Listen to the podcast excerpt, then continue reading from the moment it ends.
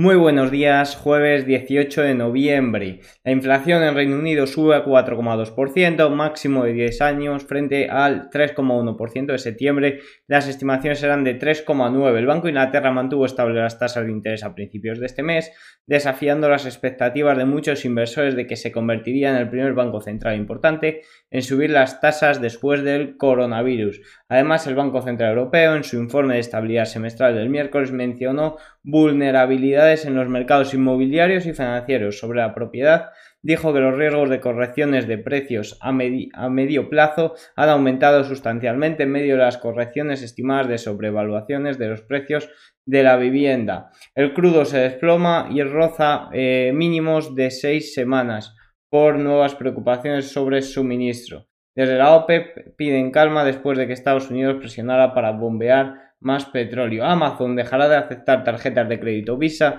emitidas en Reino Unido debido a las altas tarifas. Visa se mostró decepcionada. Aquí tenemos el gráfico de Visa como perdía casi un 5%. Las acciones de PayPal cayeron el miércoles después de que los analistas de Bernstein rebajaran la calificación de la acción de equivalente a una compra para mantener. Los analistas citaron preocupaciones en torno a una mayor agregación en plataformas de comercio electrónico como Amazon, Shopify y la innovación en comprar ahora a pagar más tarde, como algunos eh, disruptores eh, negocios. PayPal caía un 4% ayer, eh, Rivian cierra cayendo un 15%, Hoy, ayer presentó ingresos Nvidia, eh, superó ingresos por un 50%, creció un 50% respecto al año pasado, perdón.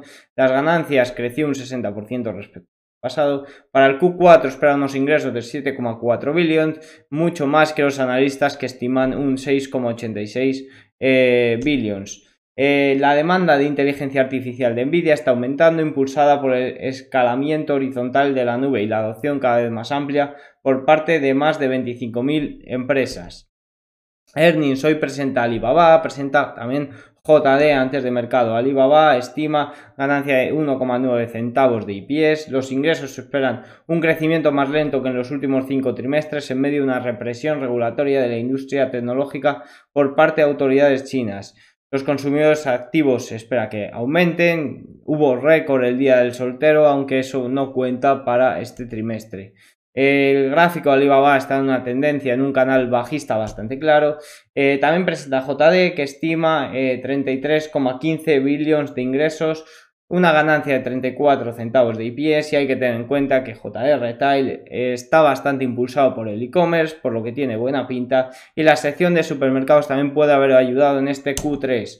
El gráfico de JD no está tan roto como el de Alibaba y la verdad que tiene unas eh, previsiones, una dirección algo más alcista, aunque su volumen es bajo.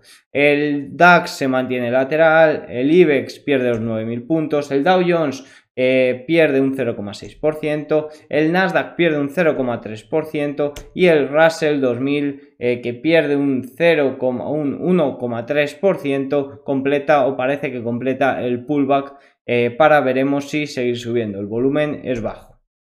Dentro del sector criptomonedas, las búsquedas sobre NFT alcanzaron un récord en Google en noviembre y se teme que los impuestos expulsen a los mineros de Bitcoin de Estados Unidos.